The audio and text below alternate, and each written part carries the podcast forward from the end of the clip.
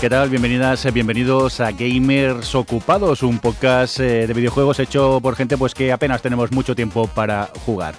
La edición número 7, esta que os traemos hoy, y si me permitís rápidamente vamos a presentar al equipo. Por un lado tenemos a al que estaba ocupando la, anterior edición no pudo venir, David Chaeva, ¿qué tal? ¿Cómo estás? Buenas. Ya te tenemos por aquí ya menos ocupado, ¿no? Esta, esta semana, digo, este mes sí que estoy menos ocupado. Al que tenemos ocupado esta vez es a Roberto Pastor. Ya empezamos con los ocupismos y que nos va costando. Bueno, esperemos que en el próximo eh, lo tengamos por aquí a Roberto, un saludito le mandamos desde aquí.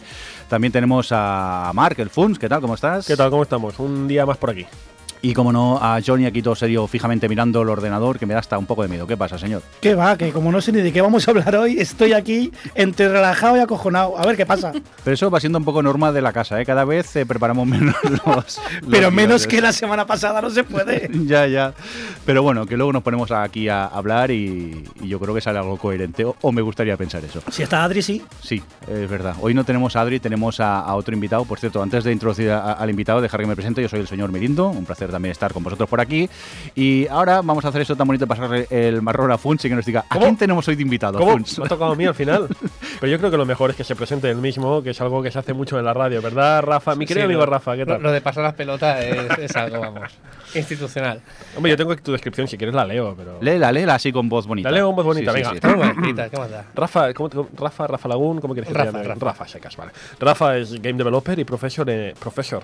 se me ha escapado. The Professor. Game developer y profesor en la SAI, en el Tecnocampus y en Editorial Planeta con más de 14 años de experiencia en el sector IT y del desarrollo de software.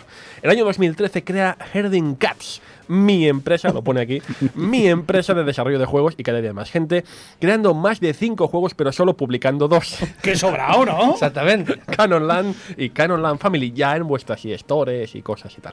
Entre mis aficiones... Hombre, esto era, en principio, me dice, escribe biografía. Vale, entre sus aficiones está cuidar sus plantas, que es lo que más le apetece últimamente, y le gusta entretener y divertir a la gente explicando historias, creando juegos y haciendo el monger, alias el idiota. Exactamente. Encantado de conocerte, Rafa. Hola, señores ocupados. Oye, Rafa, muchas gracias por, por, venir. A vosotros por estas instalaciones impresionantes. Sí, bueno. Y un agua muy fresquita. Eso, gracias a la a Radio que nos cede los estudios para grabar.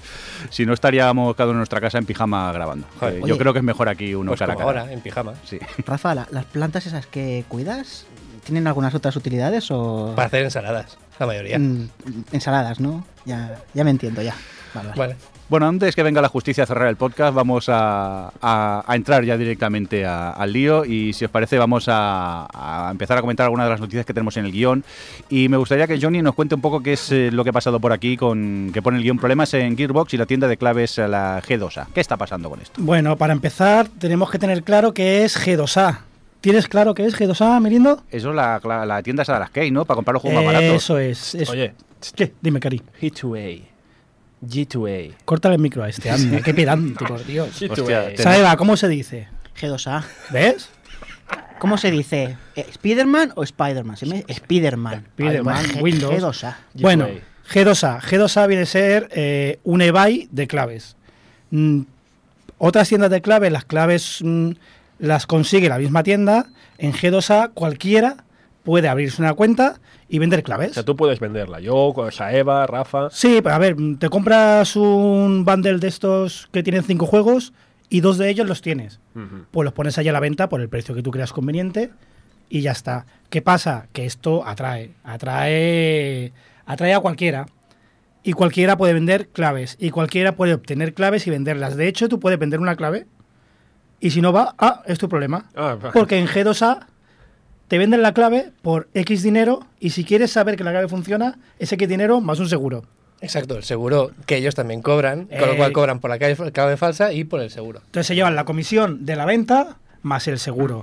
¿Qué pasa? Que mucha gente se dedica a obtener claves de formas grises, robadas, eh, hackeadas, robando camiones y cogiendo los códigos de los paquetes. Tengo entendido que una de las formas más habituales es básicamente roban tarjetas de crédito y compran las, claves con esas tarjetas de crédito. Esa es la peor, la peor forma porque básicamente tú compras el juego, vendes la clave y cuando la desarrolla, la desarrolladora se da cuenta, tiene que devolver el dinero. Pero el banco se lleva la comisión igualmente. Entonces no solo estás la desarrolladora no solo pierde el dinero de la venta del juego, sino de- que además pierde y no recupera nunca la comisión del banco. Lo que sí que hacen también, de manera muy patética, me parece a mí, es pedir claves de, de- para review de prensa o simplemente por, por hacer un vídeo de YouTube o lo que sea. Y piden tres o cuatro y se quedan una y venden las otras tres. Luego también había entendido de que, no sé si tenían un programa, a veces sabes que, por ejemplo, en Twitter hay alguna gente que dice, oye, que he comprado un bundle y este juego lo tengo ya. Voy a regalar esta, esta key por ahí. Incluso esas también me parece que me había estado leyendo de que las cogían también. Sí, pero todas estas cosas son anecdóticas. O sea, vender case, vender un bundle, vender algo que te has mm, robado de Twitter. Hmm. Lo gordo es gente que realmente está robando masivamente claves y las está revendiendo. Por todo esto, G2A tiene la fama que tiene, merecida.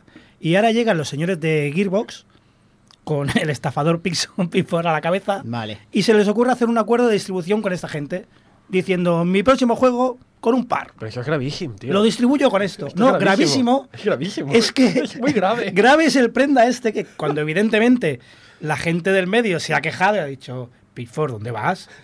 El tío dice, ah, que esta gente son malos. Yo no sabía nada. Yo videojuegos entiendo poco. Así con ese tono lo dijo, ¿no? Yo no- Con ese tono. No lo conoces tú a Pitford como es. No, personalmente Un no. poco tamarice. la Sí. Funsi y yo hemos estado con él en persona y es un, es un fiera. Venga, toma name drop aquí, venga. Pero, tío, no, que, es que perdona que lo diga, pero es que esto es gravísimo, tío. O sea, es como, yo que sé, como que se le aliase eh, en, el corte inglés con el vaquilla, ¿no? Para distribuir sus Básicamente, productos. a ver, la solución que han tenido esta gente ahora para quedar bien es decir, no, vamos a obligar a G2A a que tengan unas normas y unas seguridades, etcétera, etcétera, etcétera. que me ría, ¿eh? Pero G- no, lo que se ríen son los de G2A que, que han dicho, ¿te piensas que vamos a cumplir algo de todo esto? Que el seguro sea gratis y que, ah, que te acueste, no distribuimos nada. Directamente han pasado y ya no distribuye G2A. Hombre, ¿cuánto- un juego de Gearbox, ¿qué te piensas? que ¿Qué beneficios le va a reportar a G2A?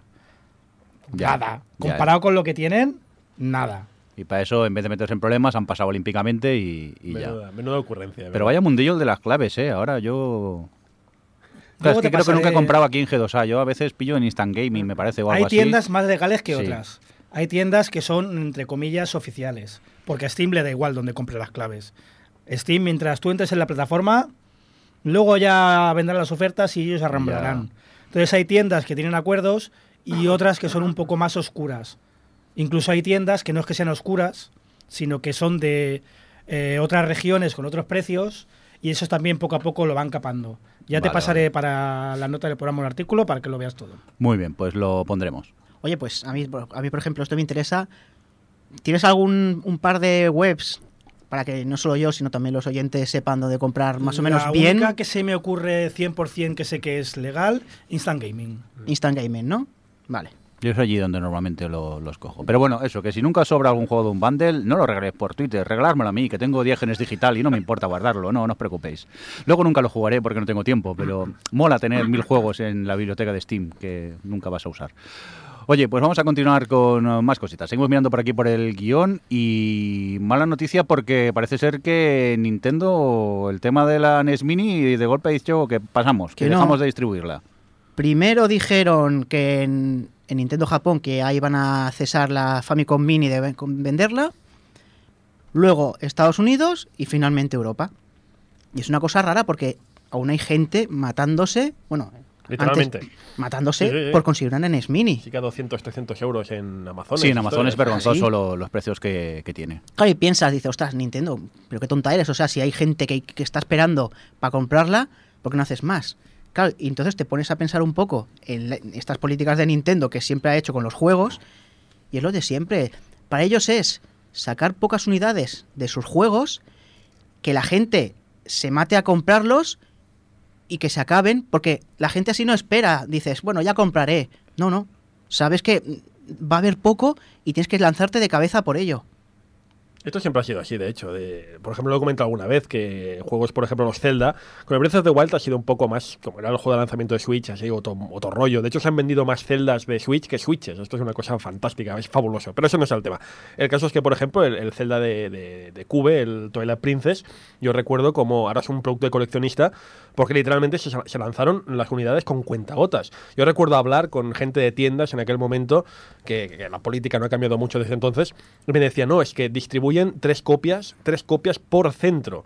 Y me diría, bueno, centro, yo que sé, la típica tienda de barrio. No, no, no, no. El corte inglés recibe tres, tres unidades. Cada corte inglés recibía tres, cuatro unidades. O sea, es un poco la política que siempre tenido Nintendo, ¿no? Pues tener esta política de sacar muy poquita cosa y luego ya, pues que, que la gente que se pelee la que quiera. Ahora, también te digo una cosa, lo que acabas de decir tú la gente que realmente quería ese producto, y lo digo con la NES Mini, ¿eh?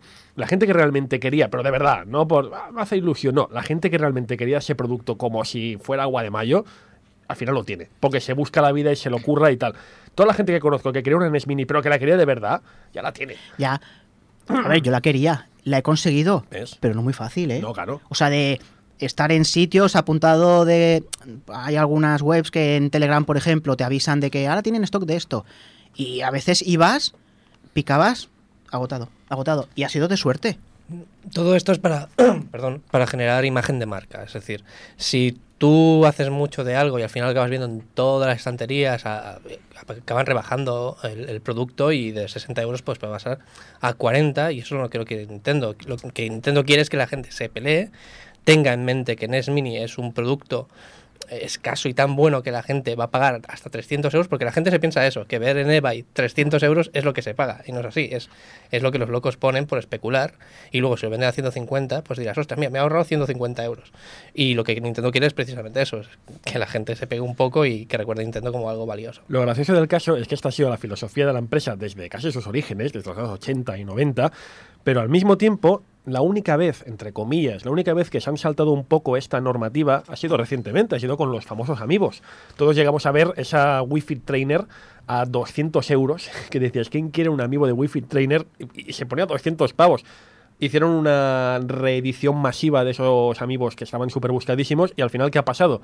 Que esos amigos los encuentras ahora a, a, precio de saldo, ¿no? Ha sido la única vez, realmente es curioso, ¿no? La única vez en que realmente se ha lanzado una, una, pues una tirada grande pues al final pues no se ha vendido tanto. Eso es lo que dices tú, ¿no? Al final la imagen, ¿no? La imagen que das. Y tiene pinta que van a repetirlo con... Bueno, que no lo van a repetir, mejor dicho, con, con los amigos de Zelda. No, van, no, esta sí que... Uh, yo creo que los amigos de Zelda si tampoco. Si eso era una pequeña tirada por, por un poco se los, en los escaparates y las estanterías, pero... Es que las Wi-Fi trainers están por todas partes ya, tío. O sea, siempre estaban ahí de desaparecidas y ahora están en cualquier lugar por 4 euros, 3. Pero estás diciendo que es... Que puede ser esto y medio de acuerdo. Para hacer imagen de marca, pero también creo, de verdad, que es que Nintendo son japoneses, y son japoneses de verdad, no como Sony. Y la política es. no, es hombre, verdad, Nintendo es, verdad, es, es, tradición, es tradicional. Tienes toda la razón del mundo. Y la política no es esa, es más, no vamos a cagarla, vamos a ir con pies de plomo. Sacamos poco y así no nos queda stock. Y los amigos, precisamente, supongo que es porque son baratos, muy baratos de producir. Y de ahí que hayan sacado más stock. Pero yo creo, sinceramente, que es eso: es. ¿Qué ha pasado con Switch? Sacaron 3 millones de unidades y han quedado cortos. Bueno, pero las han vendido todas. Sí. No tienen 4 millones en un almacén. Tienes razón en que es verdad, son japoneses, japoneses en ese sentido, pero también piensa que al final quien maneja los hilos en Nintendo Europa y Estados Unidos tienen que seguir los preceptos japoneses, pero también les dejan más libertad, dejan más que esos agentes de marketing europeos, occidentales en definitiva, pues tengan sus movidas y sus cosas. No lo sabemos, o sea, vete a saber, pero, pero mira, lo que, lo que venía a decir es eso, que la única vez en que no han seguido este, este precepto, esta normativa, pues al final los productos han, pues eso, a, a, a, precio de saldo en las estanterías. Y eso al final también, perdona, ya acabo, esto me recuerda un poco a lo que siempre ha sido Nintendo. Nintendo siempre desde el principio quería evitar convertirse en la Atari de los años 80, que era aquello de encontrarse las cosas pues a precio de saldo, a precio de calidad mínima, en las estanterías tirado. Y eso también forma parte de, este, de esta idea, ¿no? De, no, de que no hubiera stock de Nintendo tirado de saldo en las estanterías. Esto es una de las razones por las cuales hacían todo esto. Y, y mira, precisamente la única vez que no lo, han, no, lo han, no lo han conseguido, pues han conseguido eso, ¿no? Que el Wi-Fi Trainer valga 3 euros en un MediaMark. Hostia, y también ha coincidido un poco con que la gente se ha empezado a dar cuenta que es una Raspberry Pi y han dicho ¡Corre, corre! Que, que se sí, cuenta, claro, sí, sí, sí. La, va a ser por la Raspberry Pi, sí. Y luego es otra cosa también de que ahora ya hay, bueno, que la próxima que van a sacar, porque han dicho ya que estaban mirando, la Super Esto, Nintendo está- Mini. esto al final está confirmado porque al principio Más era- o menos era- sí, más o menos sí, un ¿eh? secreto a voces. ¿no? Ya, ya, pero la Super Nintendo Mini. O sea, que yo digo, si ha petado la Nintendo Mini aquí, Sí. espérate la Super Pero Nintendo Mini. Yo tengo una duda ¿La con eso. Nintendo no salió por el aniversario? Es verdad, tienes razón. Por sí, la Super razón. debería también, Tienes razón, ¿no? Tienes razón. Pero bueno, ¿sabes? Yo, yo tengo una duda con lo de la Super Nintendo, porque claro, realmente en, en Japón salió la Famicom Mini, que es la versión japonesa de la Sí. NES, y, y aquí salió la NES Mini. Pero yo tengo la duda, porque en Estados Unidos la Super Nintendo tenía una forma diferente a la que tenía en. Europa, que la de Europa es la misma que tenía en Japón.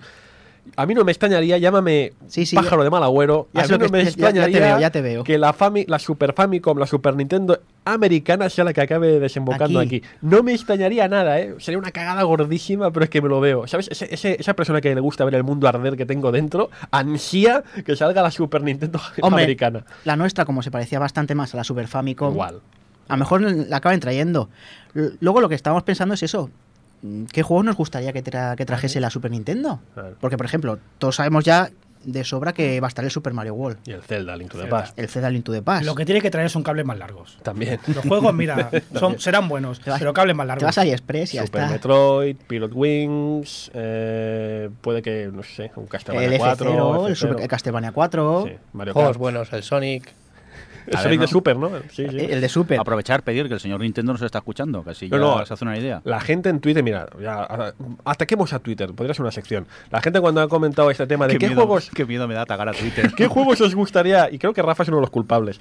eh, ¿Qué juegos os gustaría que aparecieran en la Super Nintendo, en la Super Nintendo Mini? Y la gente ha empezado a poner unas rayadas mentales, que si el Evo, que si el Search of No. Eden. Tú fuiste tú, Sí, ¿verdad? sí, el el del Evo. Search for Eden fuiste Evo, tú, Y- maldito desgraciado. ojalá, ojalá que estuviese el Evo. Joder, puta madre, tío. Que si el Yu Yu Hakusho, que sí, hombre, sí, venga, a pedir a lo loco, total, ¿qué más da, no? Juegos que crees que- que de verdad que dices, esto tiene que estar aquí, pero seguro. Y si no, ya se lo pondremos nosotros, porque total se va a poner. Eso es otra cosa ya, porque yo... Nosotros que tengo- voy con una yo Raspberry. que tenga las- la, NES Mini, digo, "Ah, lo voy a dejar así la NES Mini, hasta que vi yo todo lo que se podía meter y ya, ya la tengo ya pirateada. súper vitaminada, ¿no? Juegos está súper vitaminada, tío. 98 juegos ahí que caben. Y yo, luego no usas ninguno, como la piratería en general. Cuando Claro. tienes mucho de algo, luego ya lo dejas ahí. Bueno, es que estaba esperando que me llegue el cable largo, como dice Johnny. Sí. La verdad es que lo que dice Johnny es verdad. Dice, luego no usa ninguno porque tiene 98. Como que iba a usar los 30 que vienen, ¿sabes? Ahora que ya me llega el cable, sí, pero es que es muy corto, es muy corto el cable. O sea, mm, a ver si lo que decís vosotros en la El Super mini, tío. Nintendo En Mini. Es mini, mini cable. mini, y luego los ojos los tendré Sí. así pequeñitos. Lo que pasa que el problema con las pedazoteles que tenemos ahora, jugar tan cerca, an- antiguamente entiendo que tuvieras que estar cerca porque el monitor era pequeñico, pero es que ahora con esas pedazoteles es súper incómodo. Que lo hubieran así. hecho inalámbrico, que les costaba? También. Hombre, pues un dinerillo. Un chip Pues- Bluetooth y una batería. ¿qué Es, va? es eso, que sepáis. Nada más que se anuncia la Super NES Mini, ir corriendo a, a reservarla porque si no vais a sudar. vais a sudar mucho. Llegará un día que dirá Nintendo, pues ya no hago un, Super Nintendo Mini. Era Nintendo 64 Mini. Y ya está. Vamos, que va a salir un día a la venta y al día siguiente ya estará al triple precio en Amazon, posiblemente, Seguro. ¿no? Sí. Seguro. Es una lástima. El mismo que- día, de hecho. Que ocurra eso, pero bueno. Oye, vamos a saltar una noticia del guion, luego la recuperaremos y nos vamos a por esta polémica que parece que ha sido ya, está solucionada ya, el tema de los traductores y dobladores. Funs, cuéntanos un poquito qué es lo que ha pasado. Está solucionado entre comillas. También se ha generado mucho, mucho follón en Twitter al respecto, pero ha coincidido con la huelga de dobladores, que si tú lo sabes mejor por tu programa o televisión, ya se ha solucionado, ¿no? Ya la huelga de dobladores. Sí, eh, hace dos días creo que comunicaron por Twitter que iban a firmar ya el convenio y que estaba todo ya arreglado. Correcto. El caso es que con el tema de la huelga de dobladores y también con el eterno tema, que no es un tema nuevo ni mucho menos, el eterno tema de la traducción de videojuegos, que aparecen juegos, pues yo que sé, en el mercado, que aparecen en inglés. Juegos que el público quiere, un público muy limitado, muy pequeñito, o pues, pues el persona, ¿no? El Persona. Eh, y aparecen, llegan a nuestro país sin traducir. Y entonces empieza, pues como siempre, como de costumbre, ese follón en Twitter y otras redes sociales de que porque no está traducido, porque no sé qué, porque no sé cuánto, porque no está doblado al español, etcétera, etcétera. Y claro, entonces se provoca, pues, la polémica de baratillo y la clásica razón que siempre se ha esgrimido y que es verdad, y de hecho incluso recuerdo que Johnny en su día hizo los números de que no salían los números. Creo que fue con un Phoenix Wright. Sí, con un Wright. y- Él- Johnny demostró, esto es, esto es tremendo, ¿eh? Johnny demostró con números que no salía a cuenta traducir un No, Phoenix es que al era español. exagerado. En, era en, es- en España o en Europa. No recuerdo si era España o Europa. Aunque pongamos que el mínimo era España. Creo que eran 10 o 20 mil copias. 10 o 20 mil copias que vas a traducir. Claro. Que vas a traducir. Si Entonces, no da. Normalmente este tema, en el momento Sí. que sale algún listillo como Johnny a decir las cosas claras, pues se queda ahí, se queda parada. Pero entonces este, en esta ocasión ha surgido una nueva polémica, todavía más rastrera y rancia, cuando ha surgido ese grupillo de gente con bastante voz, en mi opinión, diciendo, no, bueno, pues si el problema está en que la traducción profesional es muy cara, o el doblaje profesional es muy caro, que lo es, por razones evidentes, pues recurramos a los aficionados. Porque hay, decían así, con totalmente unas altaneras tremendas, ahí fuera hay cantidad de gente que por cuatro duros te hace una traducción igual de buena o más, según sus palabras, que la traducción profesional. Claro, a partir de ahí, los traductores y dobladores profesionales, como Ramón Méndez, gran persona, gran amigo, pues salen y dicen, perdona, no, o sea, la traducción profesional no la puedes comparar con una traducción mm, de aficionados. E incluso puso ejemplos de, hay fan, hay fan dubs, fan subs eh, en, en- en internet, los comparas y evidentemente no hay color, no puedes comparar el trabajo de un profesional con el de un aficionado. Sí. Y todo esto pues ha ido derivando pues a lo clásico de que pasa en un Twitter, ¿no? Pero es que es realmente lamentable, ¿no? El momento en que alguien surge diciendo, no, pues si el problema es ese, pues pilla a un aficionado que te lo hace gratis. Y la gente ya pensando, bueno, o sea, eh, ¿de qué vas también, no?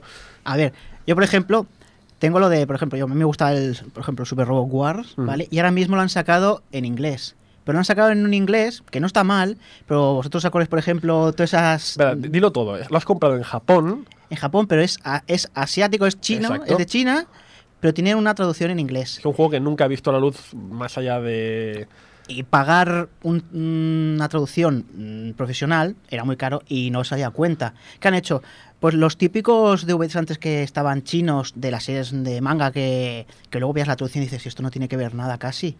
Pues han hecho algo así. Está mucho mejor de calidad, pero es que era otra forma, no, era, no había otra forma de que sacasen el juego así en inglés. Este es un tema, perdona que haga el inciso, precisamente, ¿no? Que esto ha pasado. El momento de eh, querer comprar una serie de anime, hagamos el, el ejemplo del anime, que es un poco el que tenemos más cercano. Comprar una serie de anime eh, doblada, traducida, perdón, en, en versión original subtitulada en Sí. España, pues lo veis, yo que sé, a 40 euros, por ejemplo, ¿no? Y ya sale entonces el típico listo que dice, bueno, pues mira, en, en AliExpress o aquí equivalentes encuentras la misma serie por 10.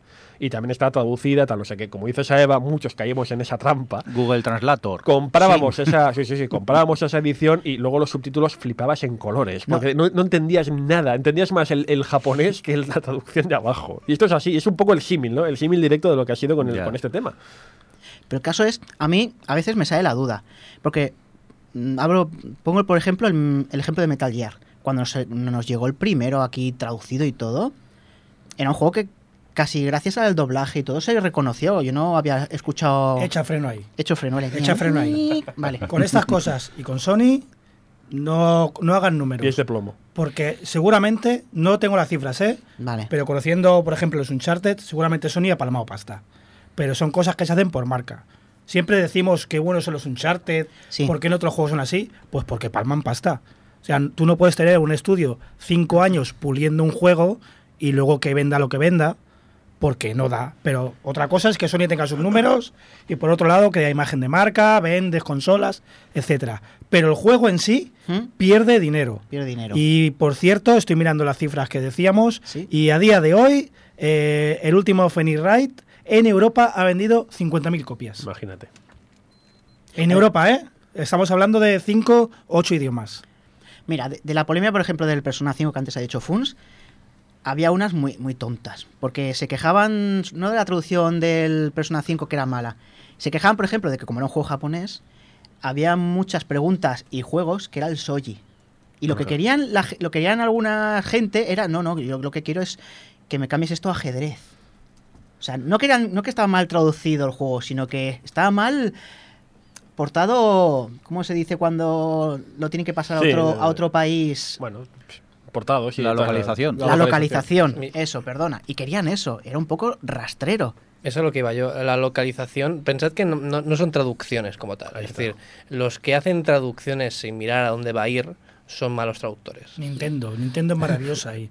Necesitamos, o sea, se necesitan localizadores y el trabajo de localización es mucho más arduo y caro que, que el de traducir, porque traducir coges un Google Translate, no, no es así, pero traduces sin más y, y ya está, que es lo que se ha hecho hasta ahora. Pero, ostras, adaptar a las expresiones de un lugar, a la cultura y todo esto, eso es lo que cuesta y se necesitan muchas horas más que Lo, para otro palo. lo que dice Johnny ahora mismo, el Zelda Breath of the Wild es un ejemplo de traducción y localización tremendo. No, no, el Zelda, los Animal Crossing, todos los juegos de Nintendo que traduce Nintendo Europa es una maravilla. Y hablando de eso, por ejemplo, Mirindo está ahora jugando a Elite. Eh, la traducción de Elite la ha hecho la comunidad de Elite, no solo por ahorrarse dinero, que también, no nos vamos a engañar, sino por contexto. Porque decidir si eh, la distribución de energía se vaya a llamar de una forma o de otra, la tienes que tener por contexto en el juego, sino a saber lo que estás traduciendo. Si traduces el literal, lo mismo la estás cagando y más adelante te puedes arrepentir. Bueno, pues vamos a continuar con más eh, noticias que tenemos por aquí y, vaya, seguimos con más polémicas. Funs, ¿qué es esto de Mass Effect Andrómeda, la saga, la saga queda congelada? bueno, rollero es, buscando está, está buscando, quiere picarnos el Funs aquí. al final, si no, la, la, gente aquí no, no, no, no responde. No, a ver, primero ha sido noticia de hecho, Mass Effect ha sido noticia esta semana por varias cosas. Luego, pues Johnny, que ya. Tú, ya, te has acabado. Tú ya estás ahí. Sí, pero ¿por qué me metes? Has metido la polémica, no, sal, del jardín. Te voy a meter a ti porque si no. No, al principio, la primera, noticia ha sido de que Mass Effect Andromeda. Eh, por sus malos resultados, entre comillas, porque yo no creo que los resultados hayan sido tan malos, eh, por sus malos resultados, Electronic Arts ha dicho que bueno, pues que la saga queda congelada. Esa es la expresión, congelada. Que si esperabais que hubiera un Andrómeda 2 o un otro spin-off loco, de momento no esperéis sentados, por, bueno, esperad sentados mejor dicho, porque de momento va a ser que no. Y a raíz de esto, pues ha surgido un poco más eh, esa polémica que surge cada precisamente unos cuantos años, cuando Electronic Arts pues demuestra un poco, no sé si llamarlo su buen hacer o su, su habitualidad en este tipo de maniobras que es ese momento en que Electronic Arts compra un estudio.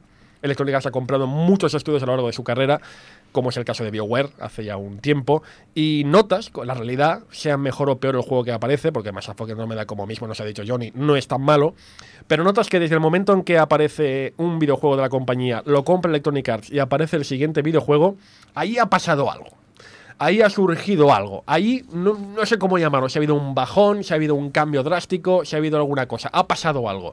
Y no es la primera vez que pasa. Y hay mucha gente, yo creo que también se ha precipitado, que ya están diciendo que BioWare ha muerto.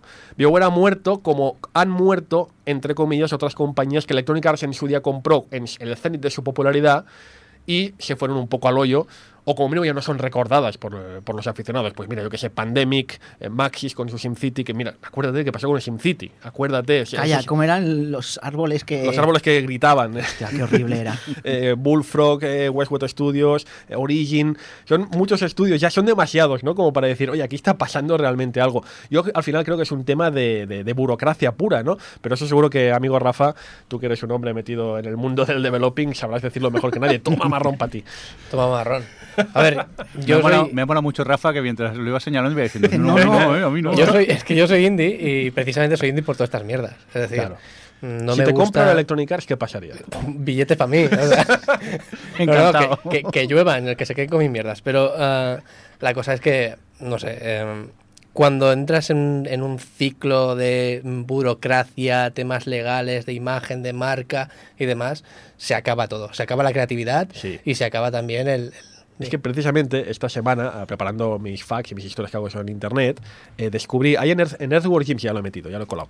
En Earthworm Jim 2, en Earthworm Jim 2 hay un nivel, es un juego ya muy antiguo evidentemente, pero en Earthworm Jim 2 hay un nivel que se llama ISO 9000. Así, ISO 9000 y es básicamente un, eh, un, escenario que son básicamente papeleo, archivos, archivadores, eh, sellos, ¿sabes? Lo típico, parece eso como las 12 pruebas de Asterix, lo de, lo, la, lo de los el, la fase esa de, sí. de, de, conseguir el sello tal, el sello cual. Y es básicamente eso. Y me enteré de que ese nivel era la sutil crítica de Dave Perry, el creador del juego, a que de Earthworm Jim 1 a Earthworm Jim 2 en Earthworm Jim 1 le dejaron total creatividad para hacer él lo que le diese la absoluta y total gana. Pero en el 2 como ya habían uh, llegado nuevos inversores, había llegado gente con más pasta, gente que había visto que ahí había un filón a, a, sacarle jugo, pues le pusieron a un, llámale un gerente, llámale a un director, a una persona por encima de él que no tenía absolutamente la menor idea de videojuegos, de, de, de, números, de marketing y demás, seguro que se abría la repera, pero de videojuegos no tenía ni pajolera idea.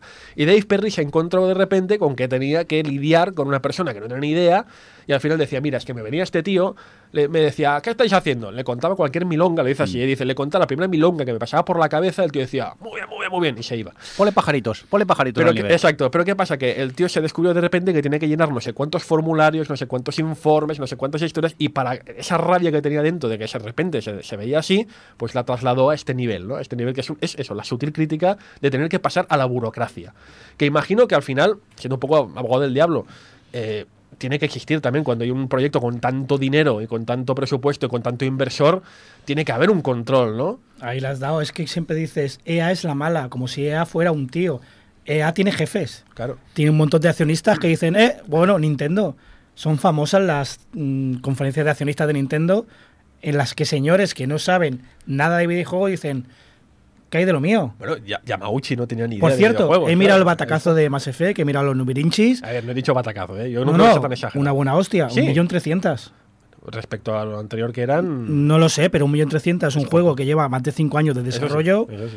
Ojo, Ya, ya. ojo, y ahora tienen que pagar servidores, historias para el online. Mm, Sí, un pequeño batacazo. Yo creo que es lo que decís. Cuando primero sacaron el primer de BioWare, el Mass Effect 1, entonces me parece que lo compraron Electronic Arts, ¿vale? La saga. ¿Y qué quieren los Electronic. ¿Qué quieren los de Electronic Arts? Quieren que ese juego llegue a más gente, cuando ese juego está preparado para no, un grupúsculo de personas específico. ¿Y qué hacen con el juego? Lo casualizan. No me gusta mucho la palabra, pero es le quitan nociones para que sea más accesible a otro tipo de personas. Bueno, Saeva, pero Y con quieres que llegue a más gente porque le estás poniendo más dinero, por lo tanto tienes que Ah, no vender sé. más. Pero ¿qué pasa con eso? Con eso creas que no. ¿Qué ha pasado con todos los juegos que ha comprado Electronic Arts de empresas que lo ha querido casualizar, hacer más accesible a todo el público y ha perdido un poco la esencia? Bueno, lo mismo pasó con Dead Space.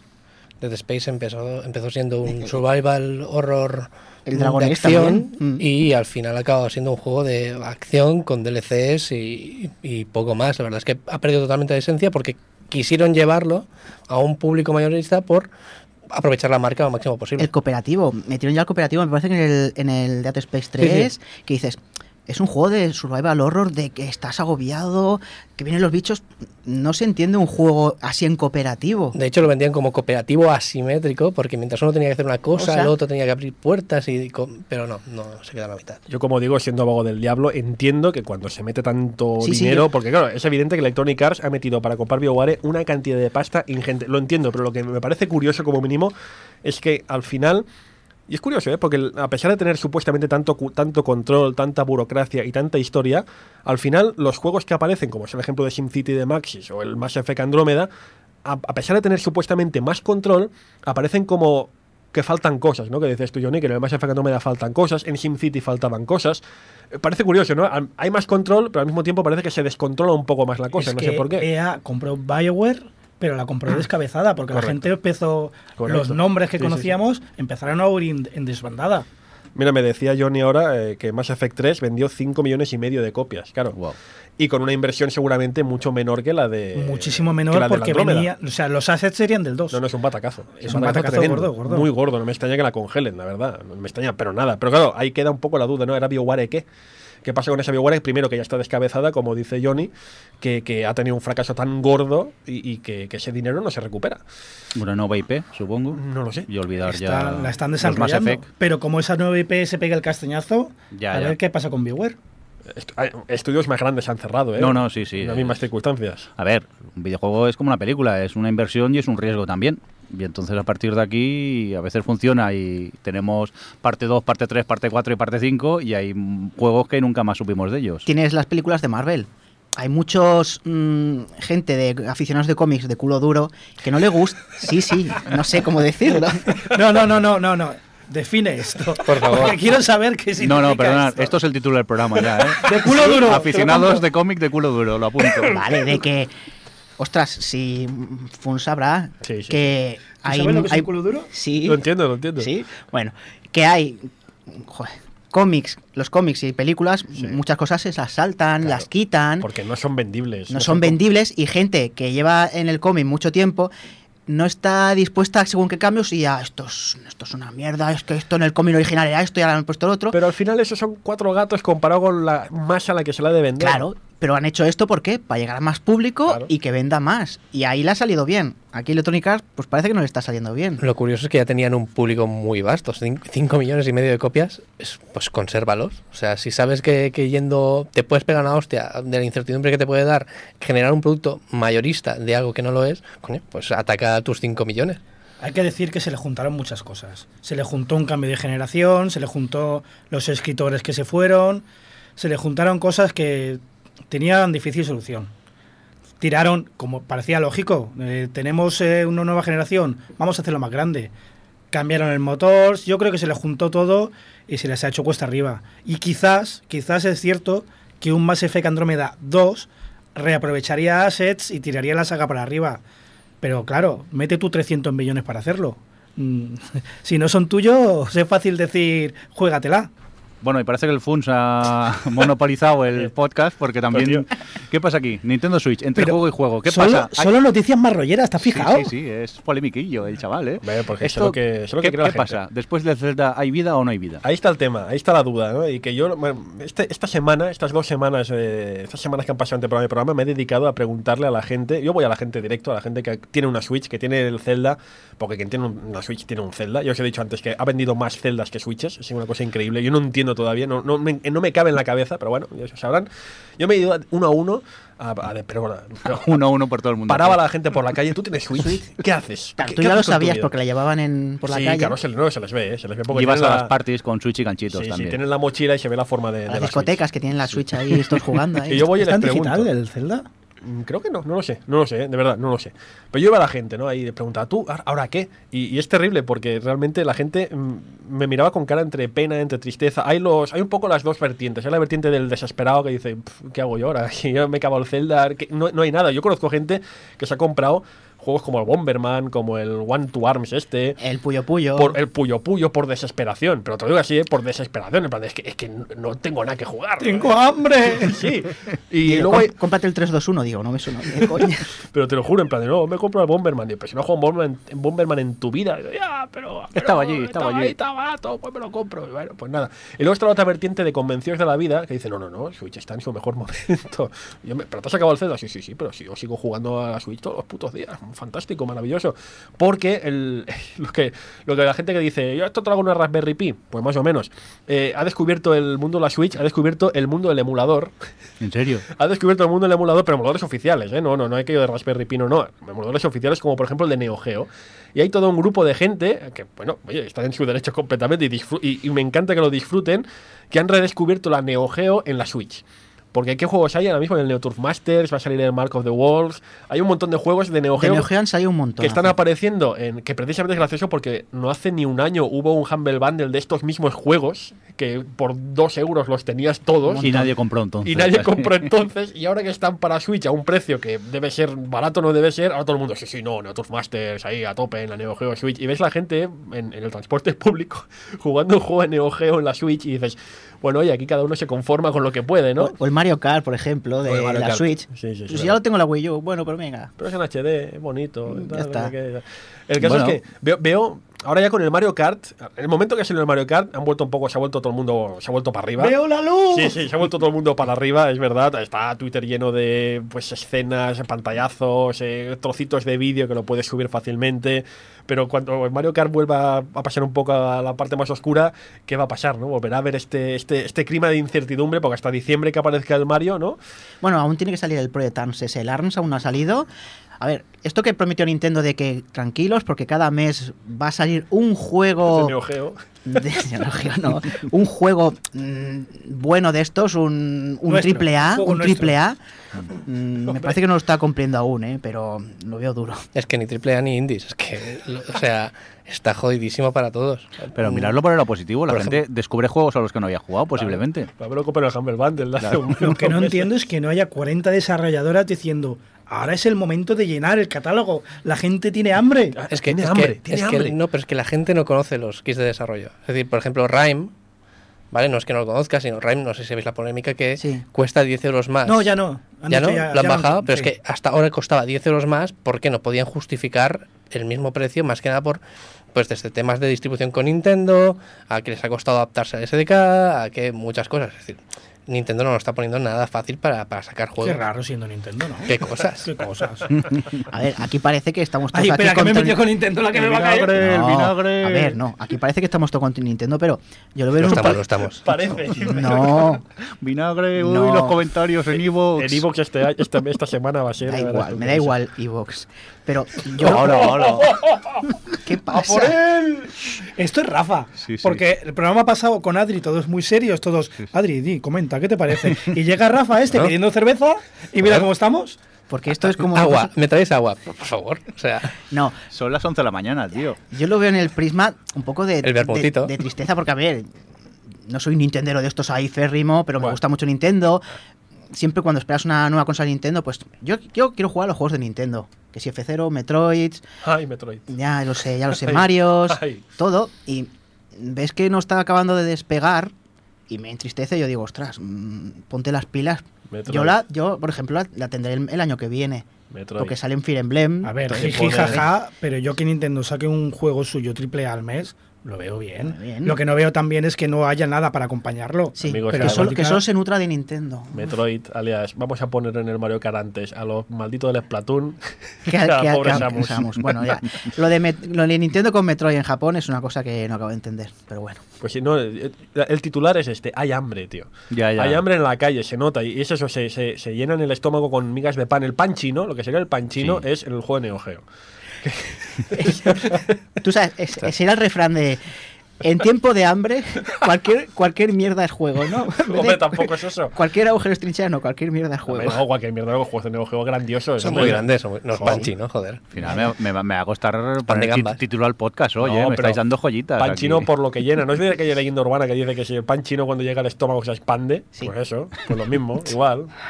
Venga, vamos a cambiar de tema, que estamos ya hablando Sí. de Panchito. Oye, eh, otra del Funs, hombre, ¿qué pasa con el Overwatch? Pesado. ¿Qué, pasa con- que- ¿Qué pasa con Que esta Overwatch? noticia encima la llevamos poniendo en el guión- la llevas poniendo el guion No, no, no, no. hace dos programas No, o tres ya. No te equivoques, amigo Mirindo, no te equivoques. Cada mes pongo una noticia distinta de Overwatch con el mismo titular. Pero la noticia es diferente. Perdona, aquí pone entre comillas, o en paréntesis, yo insisto. O sea, que llevas tiempo que Este mes la noticia ha sido que Overwatch ya ha generado, generado mil millones de dólares en ingresos. Solo, que poco me Solo. parece. La- el mes pasado, que me pasasteis de mí, la noticia era que había un nuevo modo, el modo, no me acuerdo cómo se llama, que tal, hace dos meses fue que no sé qué. Lo que quiero decir es que mucha gente eh, lo ha dicho, lo ha, lo ha- lo ha reflexionado durante estos, estos meses, que evidentemente, que efectivamente Overwatch en su momento hubo mucho vinagre, mucho gamer ocupado, que, que decía, hubo mucho vinagre que decía, "Bah, esto del Overwatch, en, eh, de aquí a un mes, claro, un juego que gastabas, ¿qué? 40 euros y ya estaba, y era un, pues eso, un, un Team Fortress 2, que decían Sí. uno, un Team Fortress 2 de copia, tal, en dos meses no va a jugar nadie. Bueno, pues mira todo el tiempo que ha pasado y no solo sigue generando mucha pasta, sino que genera contenido, genera comunidad, genera lore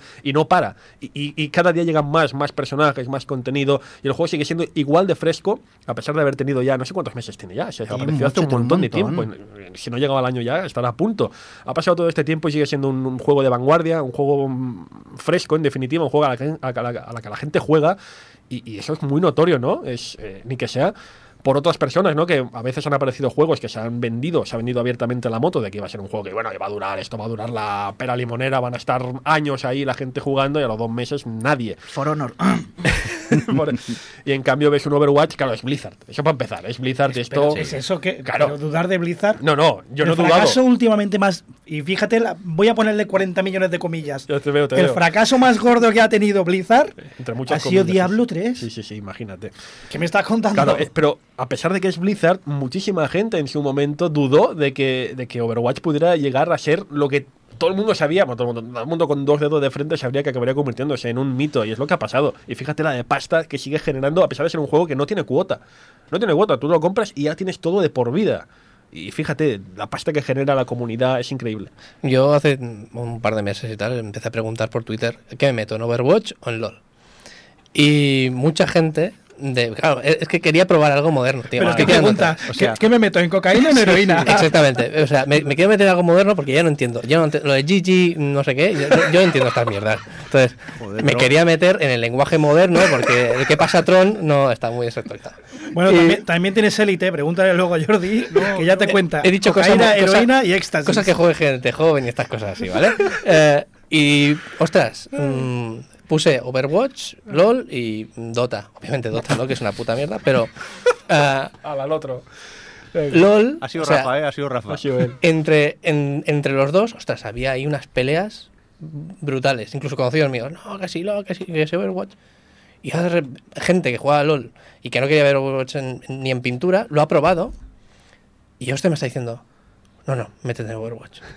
Métete en Overwatch y te tienes que meter algo bueno ya, métete en Overwatch. Yo, no, no puede ser. O sea, si tú Métete, eres... métete, si es Es, que, es lo que es una secta, todo. es que es una secta. O sea, yo veo cada día a, a, a Funs eh, también, o sea, de tanto en tanto que habla de, de- de Overwatch y, ostras, me dan muchas ganas. Todo el mundo está hablando Es que muy bien y todo el Funch es un mundo... drama, porque juega con la familia en casa. Literalmente, Él, con la su familia. mujer, el niño. es- hay un drama en esa casa que yo estoy por llamar a servicios sociales. Se grita por ahí, esa curación que no viene, venga. Pues sí, sí, no, claro, porque eh, mi, mi, mi mujer hace main mercy a veces y todos ahí, ¡cúrame, cúrame! ¿Hace qué? curas". ¿Hace qué?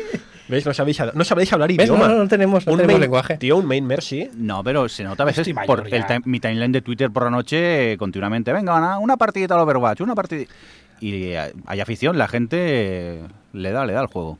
A este respecto, mira, un tema relacionado, ya que sacabas el tema del LOL, es gracioso, ¿no? Que hay gente, Electronic Arts y todas estas compañías que se pelean en tener el bombazo, como el Mass Effect Andrómeda, Sony con su Uncharted 4, pero al final los juegos que realmente están haciendo pasta son esos, esos juegos que están, entre comillas, de tapadillo, que son juegos que se juegan desde hace años Sí. y se siguen jugando tanto antaño como hoy, que si el LOL, que si el, el Minecraft, que si el de los coches, esto, ¿cómo se llama? El, el de los coches jugando a fútbol. Sí, el el- League of... El, no, No, el. Rocket League, el, Rocket League, que será el Clash of el Clash of Clans. Son estos juegos que pasa el tiempo, pero siguen generando tanta o más pasta que anta- ¿El mismo Team Fortress? el mismo Team Fortress aún hace dinero. O sea, aquí al final, en los titulares siempre nos peleamos para ver si Uncharted, que si Mass Effect, que si el Zelda, pero al final el juego que hace pasta es ese juego que lleva tres años en el mercado y se sigue vendiendo igual que el primer día. Es tremendo, es un mundillo que me fascina, de GTA. V, que todavía está primero en la GTA lista. V, en la lista de, ventas inglesa. Impresionante, Es increíble. En lo mínimo top 5 está siempre, es una pasada.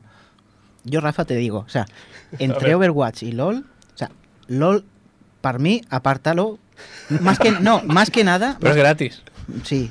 El Bueno, problema es la la comunidad. primera- el, problema es, el problema es la comunidad, que es muy, muy mala. Es mu- muy mala. O sea, para escuchar gritos y todo, te vas al Overwatch. Sí, y si quieres probar, La comunidad de Overwatch está bastante, mucho mejor. está mucho mejor. Más hay porno, o sea que mejor todavía. o sea, no. Y además, si quieres probar Lo ha dicho él. un LOL bueno, o sea, más jugar y todo, te vas al LOL de Blizzard, que es el Heroes of Storm. Y, y te- y te dan skins para el Overwatch. Por eso, y te, da, y te juegas. da personajes. O sea, lo que ha hecho es crear un universo y lo ha unido todo Blizzard. Secta, se llama secta. Y, y lo que dice Funs, ostras, le va dando vidilla, que son nuevos modos. Es que está muy bien Overwatch, está Es que muy bien. Te lo digo de verdad, o sea, cada vez que llega un nuevo evento en Overwatch, por ejemplo, mira, eh, bueno, últimamente ha habido uno muy importante, pero también cuando llegó eh, Halloween o llegó Navidad, todos ahí. El año nuevo chino, que lo vi eh, mucho. El año nuevo chino también, todos ahí esperando como locos haciendo F5 con, bueno, F5, el no entendía nada, ¿eh? No entendía Todos ahí, nada, que salga ya el modo, que salga ya el modo. Todos ahí expectantes para simplemente nada, un modo nuevo. ¿Sabes? Que te pongan el modo de la, de la bandera, un par de trajecitos nuevos, unas pegatinas, pero todo el mundo loquísimo. Yo el primero, ¿eh? Yo el primero de todos ahí, quiero mi skin de Mercy con el no sé qué. Es, es una locura, pero es una locura. A diferencia del LOL, te diría. Ahora me va, se me va a echar encima mucha gente que le gusta el LOL, pero es una, es una demencia casi te diría hasta sana, ¿no? Hasta cierto punto. Es, es divertido, es gracioso, te formas parte de la comunidad, ves que el juego crece y a mí me gusta verlo. Es, es bonito, incluso te diría. No sé. Pues nada, pedir mi dosis. Pues nada, punto. Nos van a echar bulla los de Nintendo, los del LOL. Me da miedo seguir con la próxima noticia, pero. No lo bueno. cuelgues en Evox, esto, ¿sabes? Los de LOL son muchos, ¿eh? Sí, sí, por eso que... Eh, venga, vamos a continuar con más cositas y en este caso eh, me ha llamado la atención esto del el, el Salón de la Fama del videojuego. ¿Esto, esto de qué va? Pues mira, hay en. Mira, esto- otra, otra del FUN. Sí, sí, sí. sí. Bueno, Pero pues, esta no es mal rollera. No, no, está... Ábreme la noticia, ábreme la noticia, Johnny, porque es que el, el nombre de la, de la del, del- grupo que monta esto no me acuerdo ahora muy bien.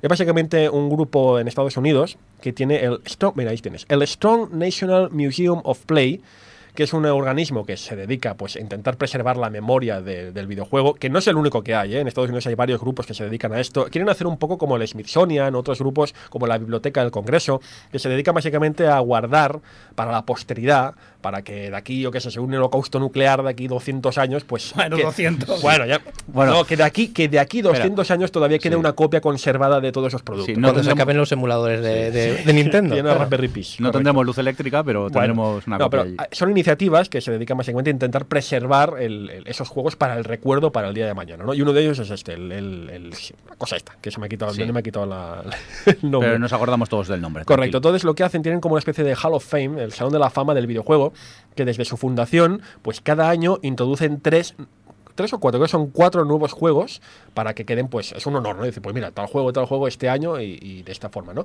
Y llevan ya 12. Y este año eh, los agraciados, a ver si me lo pone Johnny por ahí, estaban el estaban estaban Pokémon, sé que han estado en Pokémon, sé que ha estado el Donkey Kong, el clásico, sé que ha estado Halo, el, el clásico Halo y este, mira, lo tengo Halo, el Xbox el primero Sí. y Street Fighter 2. ¿Vale? Que son cuatro juegos que evidentemente Juegazos, son juegazos. revolucionarios en su mercado, revolucionan todo, revolucionan el mercado, revolucionan la forma de jugar, revolucionan las distribuidoras, desarrolladoras. Puedes tener más de acuerdo o menos en alguno otro, pero bueno, que es una iniciativa que está muy bien. Y tienes por aquí, Johnny, la lista entera. Yo os digo los juegos que hay y me comentáis un poco si os parece bien, si no os parece más, más o menos correcto. A Mira, ver. el Salón de la Fama actualmente lo forman, además de estos cuatro juegos que he comentado, Donkey Kong el clásico, Pokémon rojo y azul, Street Fighter 2 y Halo Combat Evolved, lo forman. Perdón. El primer Legend of Zelda, el de NES, que evidentemente revoluciona el, el RPG de- desde los cimientos. Está el Pong, el clásico, el primero, el de todos. Está Doom, que también revoluciona a su manera, aunque bueno, aquí un Wolfenstein no sé si hubiera tenido más importancia, no lo sé. Sonic the Hedgehog, que Johnny ya... Puchi. No, sí, sí, sí, sí. Hay más abajo, por- ah, mira, eh, está Grand Theft Auto 3, está The Oregon Trail, que No. es un juego que tuvo ¿Qué es mucho, eso? es un juego que tuvo mucho éxito en Estados Unidos, Ah. muchísimo aquí no tanto, en la época de los ordenadores 8 bits y compañía, y está The Sims. Correcto. Y fíjate, este año había varios, eh, varios candidatos, que si me lo subes, había varios candidatos para entrar, además de estos cuatro. ¿Quién es? Pues mira, estaban, por ejemplo, Final Fantasy VII, Sí, sí, porque estaban, por ejemplo, el solitario de Windows, Obra maestra. madre mía. Jugado mucha gente. Muchísima. Sí, sí. Estaba Mortal Kombat, estaba Myst, estaba Portal, estaba Tomb Raider, estaba Resident Evil, el primero, y estaba Wii Sports. Estos al final no han entrado, estaban ahí como un poco como candidatos, pero al final creo que es por votación, por votación del... Wii Sports yo lo veo muy... Pero si no entra este año, ya entra en el siguiente, digo yo. o Yo sea, no, claro, total, o sea, que tengo entendido que los juegos que han entrado este año estaban ya pendientes el año anterior. Sí, o sea, tampoco hay que prisa. al final, poco a poco van entrando todos. A ver, estos. si es que por lo que hay aquí, lo que vemos es que son juegos que han, han, han cambiado, han revolucionado el, el- el mundo, el mundillo del videojuego. Y de ahí tengo una pregunta para el ceguero. Y ya sin- Bueno, sin, bueno. cachondeos. Pero no lo digas, Bueno. ¿Qué hace Sonic ahí? ¿Qué hizo Sonic? Sonic básicamente, pues Sonic re- eh, simboliza la guerra de las consolas. Si quieres llamarlo a nivel histórico, sim- simboliza eso. Simboliza, pues, eh, un plataformero rápido. eh, significa el- la evolución de la mascota, que tú le llamas Pucci con más o menos razón. Sonic es muy puchi, vamos a ver. Bueno, vale, pero es, es la mascota de los 90. De hecho, eh, decía yo, decía Mirindo, estos son los juegos un poco que revolucionan en muchos sentidos. Mira, si no revolucionan al, al mercado, como mínimo revolucionan el diseño de videojuegos. Y la realidad es que en los años 90, muchísimos estudios, muchísimos equipos, el mismo Dave Perry comentaba hace un momento con Edward Jim, son gente que no copian a Mario, que es lo que se hacía en los 80, sino que copian a Sonic, a Sonic, quieren copiar el éxito de ese Sonic en los 90. Yo la primera vez que vi Sonic aluciné la velocidad que cogía aquello. Yo no estaba acostumbrado a ver videojuegos que iban tan rápidos. Creo que he entendido qué hacer en el museo. Hay que conservar la historia para no repetirla. Esto siempre. No, es que tenéis que entender que Johnny siempre me está picando con el tema Sonic. Siempre está ahí, quiere verme saltar, quiere picarme, lo hace muy bien. por No, no lo hago por ti, de verdad. Mario me parece un buen juego. Super Mario World ¿Ves, me ves? parece el mejor plataformas 2D que existe ¿Ves? para mí. ¿Ves? Y Sonic no creo que tenga. La ¿Ves? fama que tiene no la veo merecida. ¿Ves cómo lo hace? Y es Ve- puchi. Es Pucci como toda mascota de los yo, 90. yo ahí yo creo que sí que la tiene merecida eh, Sonic. Pero tampoco me voy a discutir contigo porque me das miedo cuando me miras así fijamente. Ese silencio así lo pánico. Pero es porque no llevo las gafas y te veo borroso. no sé. No, eso es que me estás amenazando. Yo hay juegos que veo ahí, por ejemplo, que están en la Hall of Fame. No sé, el Halo a mí no me. Halo, mira, precisamente. Yo lo siento mucho. Lo comentaba hace un momento con Rafa Micro Cerrado, que, que cuando salió esto tenía ganas, tenía un poco de ganas de juerga en, Sí, en, sí. en- en Twitter. Tenía, a veces me pasa. Gana como- de juerga es cabrear a gente. Como cuando hago el guion de, de los gamers ocupados, Vamos a que digo, voy a, voy a causar polémica. Y dije, yo creo, a ver, yo reconozco que Halo, pues sí, la industria revoluciona, la gente, el desarrollo, pero yo creo que Halo hay otros juegos que merecerían estar antes que Halo. Y yo pensaba, bueno, me va a venir aquí una oleada de mierda que vas a alucinar. ¿Y qué va? Al contrario, mucha gente me dice, ¿qué razón tiene Fur? ¿Qué razón tiene? ¿Qué ra-?". Otro- un par sí que dijeron, no, no, no tienes razón. No tienes razón. Es siempre. discutible, es A ver. discutible como todo, ¿eh? A ver, evidentemente. Es, Es en- es en opinión. es en Sí, no es una opinión. Lo que sí que es verdad, a ver, siendo un poco ya respecto a este tema, es verdad que Halo no es el primer first person shooter de consola, es verdad que Halo no revoluciona n- estrictamente hablando nada, pero sí que es verdad que hay un antes y un después, al menos en ese terreno, en ese género, antes y después de Halo. Lo hay. sé, y el juego hay. online en consola es Eso. Halo. No, a ver, es que Halo además hay que entender que en Europa no es tanto una religión como lo es en Estados Unidos. Ya. Halo y Halo 2 en Estados Unidos son una religión y lo siguen siendo. Mira, todo, Halo 2 hasta hace un par de años seguían jugándose. Hasta que Microsoft dijo, ya vale, ¿no? Ya los cinco que hay ahí, bien". quitaros. Claro, o sea, ya está bien. Y no se iban ni con no no, Y no se no. iban, ¿no? No se iban. ¿Ves? Yo veo más GoldenEye. Tío, GoldenEye. Pero no hay un antes y un después, tío. Hostia, nos acercó. Pero cuando no había esto del online para jugar con gente, eso te lo solucionaba un poco con, sí, con la pantalla 4. Pero ostras, los vicios que me he pegado yo con gente, los cuatro ahí, que no os importaba porque no teníamos otra cosa, pero era una versión buenísima. Y, y juegos, había habido juegos de First Person Shooter en. First Person Shooter. First Person Shooter. Shooter, sí, shooter y marca. Shooter. Y G2A, ¿qué Sí. pasa? First Person Shooter. ¿Vale?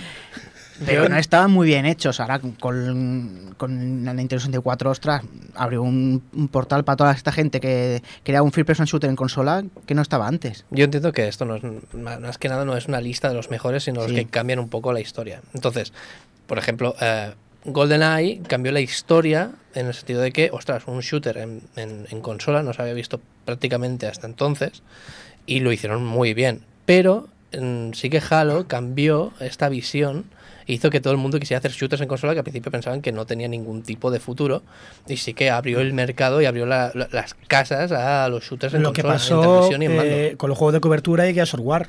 Por ejemplo. No era el primero, pero sí fue el que luego todo el mundo imitó. De hecho, GoldenEye, eh, yo re- reconozco mucho las virtudes y Hmm. grandeza del GoldenEye, pero también es verdad que GoldenEye, eh, mientras que Halo demostraba que cualquier, entre comillas, cualquier consola podía tener un shooter parecido en, en su catálogo, es verdad que GoldenEye dependía mucho del mando de la Nintendo 64. ¿Sabes? No veías un GoldenEye fuera de una Nintendo 64. En cambio, una vez aparece Halo, Halo, perdón, eh, tú ves un, un Halo copia, clone, llámalo como quieras, lo ves en cualquier sitio, porque sabes que el mando lo han conseguido adaptar y perfeccionar para que eso sea factible. Y poco después aparecen, pues, que si los SOCOM y todos los equivalentes para PlayStation 2, para, pues, para las consolas, de, pues, para todas en general.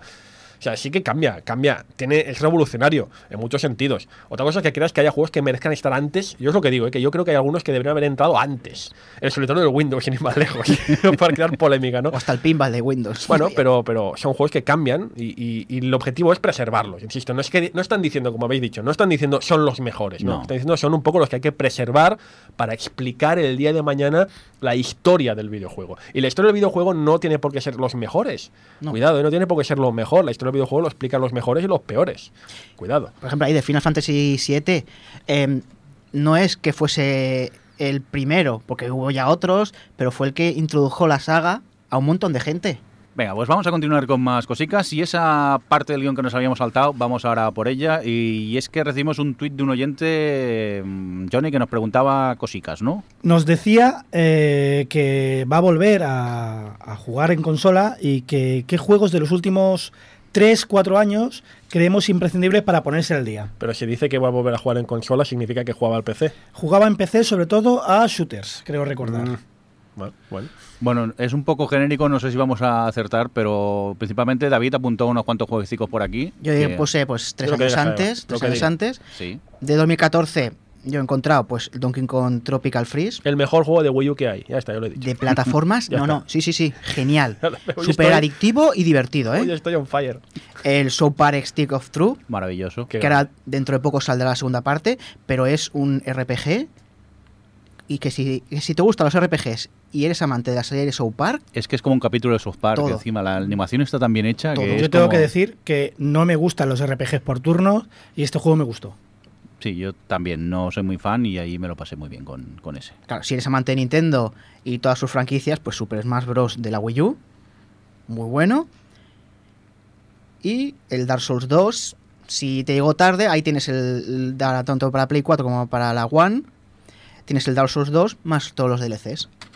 Juegazos. Hay edición GOTY o algo así, ¿no? Sí. Eh, con todo el... Sí, siempre. Sí, bueno, hicieron la, la remaster esta Eso. porque se ve que el Dark Souls 2 era un poco mierder y luego lo remasterizaron un poco y creo que también aumentaron un poco la dificultad. Un poquito con más pero bueno, bosses, ya pero está- si, ahí si entras tienes en el, todo. da- en el Dark Souls ya, ya es lo, lo que toca. Para 2015, como no, The Witcher. No, hombre, The Witcher. ya, tienes pa- ya tienes para toda la vida. Mm, Con un juego que te dura no sé cuántas horas.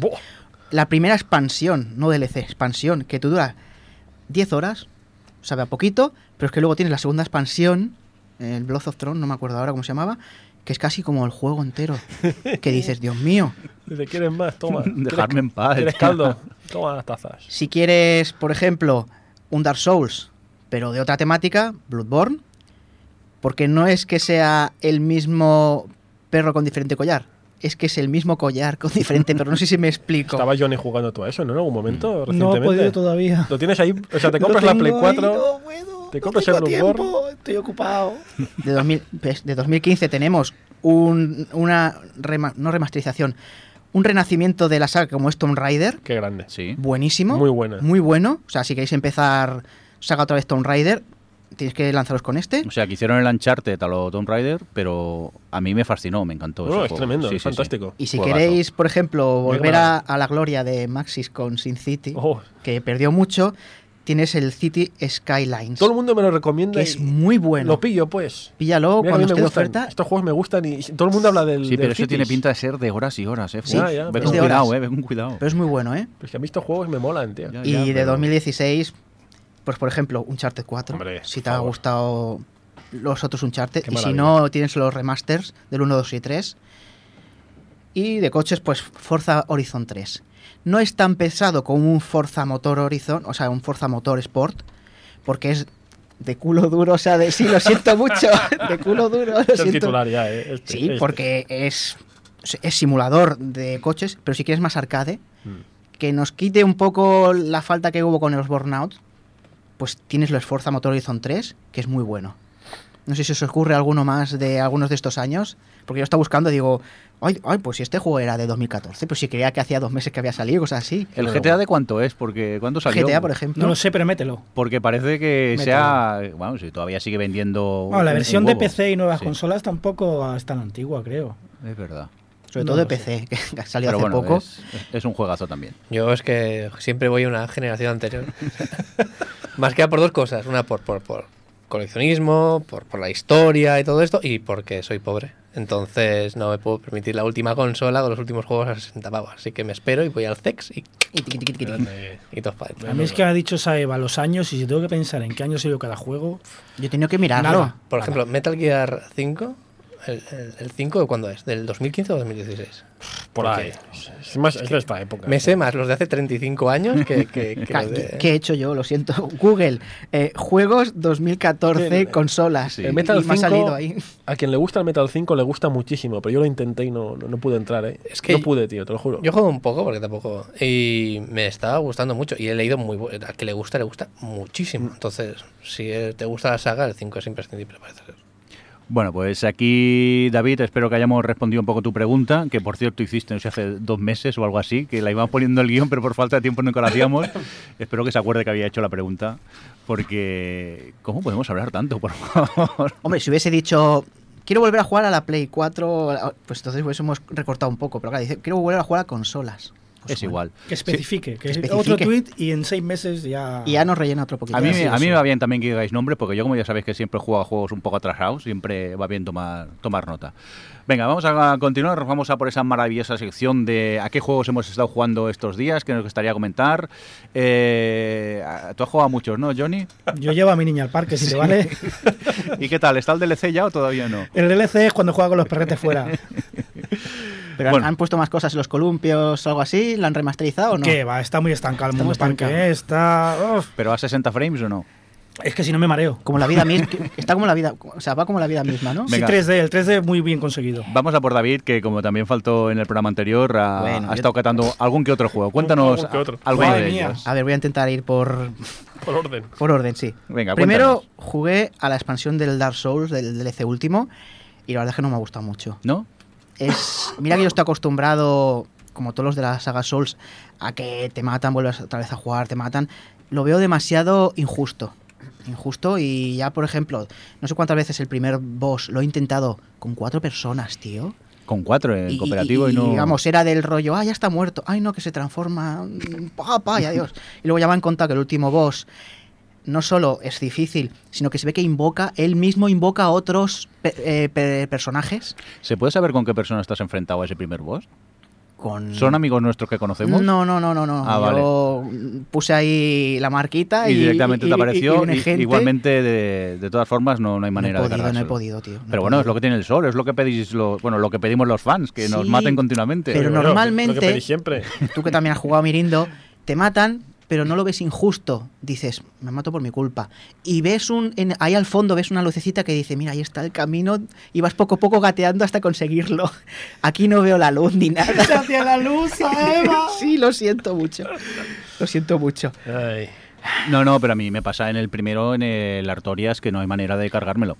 Es un momento ya, y sí que es, Es que verdad es que, al final difícil, te frustras. es que es muy Te difícil. frustras un poco, el- por mucho que sea Souls, que estás acostumbrado a morir, Pero es que acaba siendo un poco desesperante. Hemos ido ahí a- con, con- con más gente, tío. Digo, no lo veo, no lo veo. Y lo voy a dejar un la poco de, paliza gitana y no funciona. No funciona, tío, te lo juro. Y luego ya me dicen, lo que os he dicho ya, el último, que ya te invoca gente, y yo digo, "Mm, no, no, no puedo, no puedo. Luego, como ya está un poco de capa caída el. ¿Cómo se llama? El Destiny, porque Sí. era el juego que utilizaba para hablar con gente y todo el rollo. Hice una cosa que prometí no volver a hacer, que es mirar en, en los restos de tiendas como MediaMarkt, cosas así. y El- el de Division. El Oh, cajón mágico. El, el cajón mágico. No, tío. Y estaba a 9 euros, 10 euros, digo, No. bueno, vamos a probarlo. ¿Sabes? El de las colas, que no puedes pasar. No, ¿Ese- ya no, ya no, ya, ¿Ya, no. puedes pasarte las colas? Sí, ya puedes pasarte las colas. Oye, está bien, Sí, porque no hay ni Dios. ¿eh?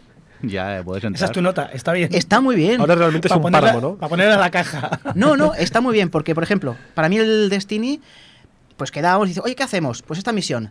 Y luego ibas al planeta, a la Luna, a Marte, no me acuerdo cuándo, cuál era, y no sabías cómo hacer la misión. Y no era que fuésemos tontos, pero supongo que había que pasar algo, no te decía para hacia dónde ir ni nada.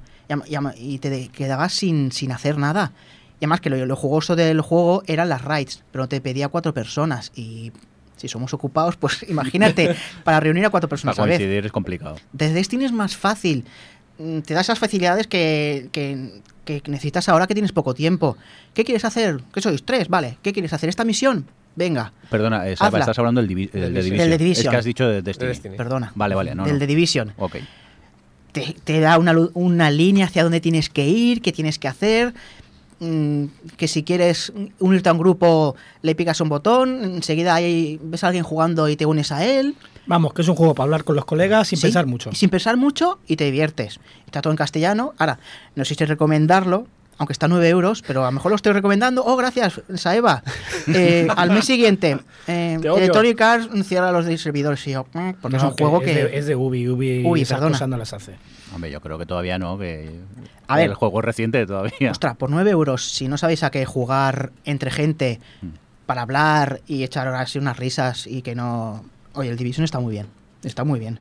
Ok, pues eh, nada, Funs, vamos contigo. ¿Tú a qué has jugado estos días? Yo básicamente he podido jugar a un único juego. Bueno, ya algo es algo. Un momento, yo lo dije en el programa anterior, ya me había terminado el Zelda. Y mi objetivo original en su momento era abordar o el Horizon o el Mass Effect Andrómeda, pero como comenté ya aquí, pues he decidido someterme a una cura de desintoxicación de mundos abiertos para el día que pruebe el Mass Effect Andrómeda o el Horizon, pues esté un poco ya más objetivo, ¿no? Que no, me, no empiece a compararlo todo. Así que me he ido un poco al, al- al otro extremo y me he ido a comprar a un juego que ya tenía muchas ganas ya, que era Wonder Boy Dragon's Trap que es el remake, nunca mejor dicho, del juego clásico de Master System, de, de Sega de su época, que yo es un juego que en su época lo, lo viví mucho. Es uno de aquellos juegos que recuerdo mucho de mi infancia, de haberlo jugado horas, horas y horas. Y este juego es una carta de amor, pero es, es que es lo que es, es una carta de amor al juego original. Sí, pon- ponme un violín, Johnny, Ponme un ponme un violín. es maravilloso porque eh, es todo redibujado, todo está todo hecho de cero, pero tú en cualquier momento, con una combinación de botones, puedes poner el modo clásico. O sea, se ha respetado todo. No es el típico remake que, bueno, tenemos el juego original y pasamos de las físicas y hacemos lo que nos da la gana. No, no, es el mismo juego con las mismas físicas, todo igual y es- se comprueba tan fácil como que, digo, en cualquier momento cambias los gráficos y ves los gráficos antiguos. Es flipante que mantenga el tipo entonces, ¿eh? Eh, Es alucinante, es alucinante. alucinante, de verdad. Incluso el sonido, que dices, oye, me gustan los gráficos, pero yo estoy acostumbrado Sí, cuando jugaba cuando era niño al sonido. Pues Sí. Te pones los gráficos buen, los, los de ahora remasterizados, más el sonido antiguo. Puedes elegir poner la música, la antigua o la nueva, los efectos de sonido antiguos o los nuevos, o los gráficos antiguos o los nuevos. Y eso al final, pues es una locura porque vas haciendo combinaciones y la nostalgia la tienes a flor de piel. Ya, ya. Pero lo más alucinante, a pesar de la carta de amor preciosa que es, es lo que dice Johnny, que es que es la física clásica, la física de los juegos de Master de su época, pero con remozado, con unos gráficos de, de, bueno, pues en plan cartoon. Es el típico juego que vale la pena esperarse la edición física. Sí, ¿Eh? qué majo eres, eh, Rafa. Para ponerlo al lado del de Master System, claro. Sí, sí, sí, de verdad. Yo estuve, esto es verdad, estuve, estaba dudando. Este juego no se sabía muy bien si iba a aparecer en versión física o no. Estábamos todos, bueno, va a salir, no va a salir, no va a salir. ¿Y qué pasó? La ley de Funs. La ley de Funs es que cuando Funs está dudando de una cosa, en el momento en que se decida, pues mm, se va a cambiar todo. De, harto de esperar, digo, bueno, pues me compro la edición digital en PlayStation Network y a tomar por saco. Al día siguiente, al día siguiente, clavado, se anuncia la versión física de Wonder Boy. Yo me cago en la madre que. Estaba el señor Sony mirando tu cuenta de Twitter a ver Seguramente. si... Es la ley de Funs, empieza ya a tener fuerza, ¿eh? porque no es la primera vez que pasa. Cómpratela para que salga edición especial y es la que me compré yo. por Efectivamente, favor. claro, claro. No entiendo es una cosa, los juegos de Sega, ¿cómo es que la propia Sega no, no sabe dar amor a sus propios juegos y tienen que ser otros estudios los que se la den? Porque ahora, por ejemplo, este juego lo había hecho otro estudio. Ujú. Sí, y- el y Dotemu, ahora- ¿no? Y ahora el Sony, el, me parece que el primer Sony que vemos que tiene buena pinta y que al final sí que va a ser de buena pinta es el Sonic Manía, me Está parece. hecho por unos, sí, por unos Está aficionados pasados a empresa con... Sí, sí, sí. No, bueno... eh, sí, yo lo he dicho mil veces, no en este programa, pero yo lo he dicho en cantidad de medios que sí, que Sega no sabe cuidar su legado, no lo sabe. O sea, no como Nintendo que te saca un Smash Bros. de Wii U con personajes que no conocía ni el tato, porque sí, Kid Icarus. No, Kid Icarus no conocía a nadie y de repente todo el mundo está que lo flipa con el Kid Icarus. Venga ya, hombre.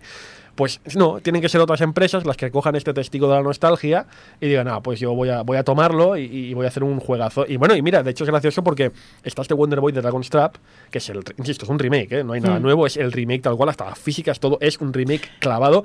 Pero ahora, dentro de poco, dentro de un, bueno, se supone que dentro de unos meses, eh, uno de los desarrolladores originales del Wonder Boy va a lanzar un juego que no se va a llamar Wonder Boy, pero que es un Wonder Boy. Es un Wonder Boy. Entonces dices, "Joder, tienes por un lado el Wonder Boy clásico remaqueado y dentro de poco voy a tener un juego que es nuevo, ¿sabes? Que no se va a llamar Wonder Boy, pero eh, va a tener va a ser súper chulo también. A ver, afortunadamente, de este Wonder Boy Dragon's Trap han quitado algunas cosillas que eran un poquito un lastre en el otro juego. ¿Vale? ¿Qué pasaba en el otro juego? En el otro juego mm, ibas recogiendo mm, unos objetos que te daban como suerte. Esa Sí, suerte. Cuando entrabas a las tiendas, dependiendo de la suerte que tenías, tenían unas cosas a la venta o no. Eso lo han quitado. Ahora, cuando tú vas a la tienda, tienes todo para comprar. Y no tienes que estar ahí mm, con- cogiendo esos objetos para subir la suerte. Es que encima es eso, lo han mejorado, ¿sabes? Es que han cogido el clásico y lo Verdad. han mejorado. No, de verdad, si yo es que, a ver, yo estoy, estoy de alguna forma, claro, como yo jugué mucho a este juego de pequeño, de, de pequeño, porque tenía, debía tener 8 o 10 años. Pues claro, es como la carta de amor. Yo no sé si a un jugador que no ha jugado Wonder Boy esto le va a molar o no, pero a mí, vamos, me vuelve loquísimo. Es que es lo que voy a decir. O sea, la gente que no haya jugado, cuidado. O sea, los que vengan nuevo cuando se compren el juego, cuidado, porque es un juego de culo duro. No, no, aquí sí No. que la definición Sí, viene, sí. Al, viene al dedillo. Porque claro, tú empiezas el juego, es así, ¿eh? empiezas el juego y no hay ni una presentación, una intro, un texto que te diga, el Wonder Boy se enfrenta, no, no. Apretas Start y en, estás en un castillo con tu espada y te dice, venga, ala, tú mismo. Claro, es de la época. No había, Sí, sí. No, no es que no se quisiera hacer, es que no se podía, no había ni los recursos ni la Bueno, en capacidad. la época, eh, eh, eh, el- en la cinta donde iba el juego, bueno, el Eh, cartucho, el te contaban lo, lo que era y. Exactamente. Entonces, claro, tienes que saber que es un juego de, la- de- de culo duro. Esta expresión me la voy a quedar, tío, porque ¿Sí? es Pues maravillosa. te, la- te la quedas. Venga, vamos a seguir con más juegos y nos quedamos ahora con Rafa, que has tenido tu oportunidad de jugar estos días. Pues el Puzzle Quest 2, que es un juego... es que, joder, soy un gamer Pero ocupado. Investigando, ¿no? Por eso. Eh, el- este es el problema, Claro. que, claro, si, si te dedicas a hacer juegos vas a dejar de jugar seguro, al menos como, como jugabas antiguamente. Yo ahora juego sobre todo por investigar mecánicas o investigar cómo hacen ciertas cosas. En mi caso los juegos más sencillos, porque... Qué esfuerzo, ¿no? Pobrecito, qué esfuerzo. Claro, eh, pero ¿qué pasa? O sea, hay veces que me tengo que remontar y tengo que jugar a verdaderas toñinas porque Puzzle Quest 2 mm, es muy entretenido, pero no deja de ser una, un cagarro. O sea, es, es tiene una solo un tiene un solo tema para todo el juego y es un juego que tiene muchas pantallas, o sea, tiene muchos enemigos y todo el rato suena la misma música. ¿Un Candy Crush. Es un match 3 con toques de RPG. O sea que imaginaos, o sea, como tienes que estar luchando. "Oh, Este, este. Lo- los gráficos no cambian, solo cambian los stats de, de los, de, de los enemigos. Es decir, el mismo esqueleto te lo encuentras con 100 puntos de energía, con 200, con 300, y así vas haciendo. Y engancha, engancha mucho a pesar de que sea una porquería asquerosa. Pero esos son los, son los mejores juegos. es que el problema es ese, es que me gustan, pero no se lo recomiendo a nadie. Luego ya, Pero afuera qué de... coherente es este chico. Es que aquí está, la- la- la- no, no, no juguéis si eh, no queréis aburriros mucho, pero, pero, Pero- si queréis desconectar el cerebro, que es lo que yo necesito, Sí. yo necesito dos tipos de cosas, desconectar el cerebro y que sea un juego que yo apague, vuelva a encender y eh, el cerebro se me vuelva a desconectar inmediatamente, exactamente el mismo punto donde lo había dejado. Y ese tipo de juegos es, es imprescindible hoy en día. Bueno, pues tomamos nota de este puzzle quest. Eh, David, seguimos contigo. Vale. Pues mira, después de dar el sol de este, el de Division, eh, jugué a un juego que ya en su época lo tenía y no lo, no lo pude jugar, que es el, la remasterización de Odin Sphere. Les Atrim. Ah, ¿Quién os Vale. vendió el Odin Sphere originalmente? ¿Quién? Tú. ¿Quién? Tú. Ah, amigo. ¿Cuántos Odin Sphere he vendido yo en España? Madre Muchos, mía. Yo muchos, por ahí, muchos. compro Odin Sphere que vale 5 euros en Mediamar, joder. está ahí en, el, en, el- en- en la caja. La esa. secuela gracias a mí. Sí, Qué tarao estás. Gracias a mis ventas. Por la calle vendiendo juegos y Pues luego sí. preguntando si tienen Switch. Este, cu- Estás taradísimo. ¿Este culo duro también, este? Mm, No, lo que pasa que esto ah, era de culo duro en su época, ¿vale? Pero lo le han puesto una almohada Vale. para que no sea tan de culo duro, ¿comprendes? ¿Qué pasa? Yo todavía no sé qué significa culo duro. Pues que son, son cosas que ya estás ya... con- en tu jerga sería tener los huevos pelados, ¿vale? De ¿Seguro? culo duro es tener los En mi huevos pelados. jerga que se lo hablo yo. Sí. Pues este Odin Sphere que han hecho, han hecho una remasterización. Han mejorado un poquito los gráficos, ¿vale? Para pues 1080 y han quitado mecánicas que tú puedes en el juego mismo jugar al modo antiguo, pero cuando vas al modo antiguo dices, "Mm, no. ¿Por qué? Han mejorado un poco pues los combos porque es un juego de estar golpeando mucho y combear con diferentes habilidades. Había una barra antes que, que era pues de aparte de la magia, había una era de, han puesto una barra de estamina, que eso se va re- regenerando cada 2x3. En el antiguo eso era por puntos y tenías que ir cada 2x3 comiéndote alimentos para regenerarla, ahora no. Ahora con esto, mientras vas haciendo combos con otro golpeando, esa barra se va rellenando y puedes otra vez volver a hacer más habilidades y está muy bien. Está, está muy bien, o sea, el rollo de que le hayan quitado cosas, mecánicas que eran un poco absurdas y pesadas, y las hayan mejorado, hace el juego ahora mismo más jugable. O sea, en este caso el juego lo han mejorado. Lo han mejorado. Vale, vale. Venga, ¿qué más? Siguiente es que me dejaron el Resident Evil 7. Ay, ay, qué miedo. Muy bien. Sí, sí. ¿Y estás vivo o...? Estoy vivo, a mí me gustan los de miedo y sobre todo los de pasar angustia. No, no, es verdad. Yo do- doy fe de que Saeva es de los que juegan a oscuras con los cascos en solitario, en, Y- en su, en su guarida del mal. Claro, luego- En tu sótano jugando así, yo muero al primer No. ruido que oigo. Todo muy bien, todo muy bien. Oh, he pasado miedo. El problema es que como yo juego ahí en el sótano y luego tengo que subir a dormir, luego cuando apagas la luz digo, ahora tengo que subir para arriba solo. Yo duermo en el sótano. yo duermo aquí. Yo está muy fresquito. en Pero ese me ha gustado mucho. Ha vuelto a la fórmula un poco de que, ostras, que es un survival horror. No tienes casi recursos, tienes que estar escondiéndote. No es de, abro, la- abro el cajón y, ah, una AK-47, venga, contra los zombies.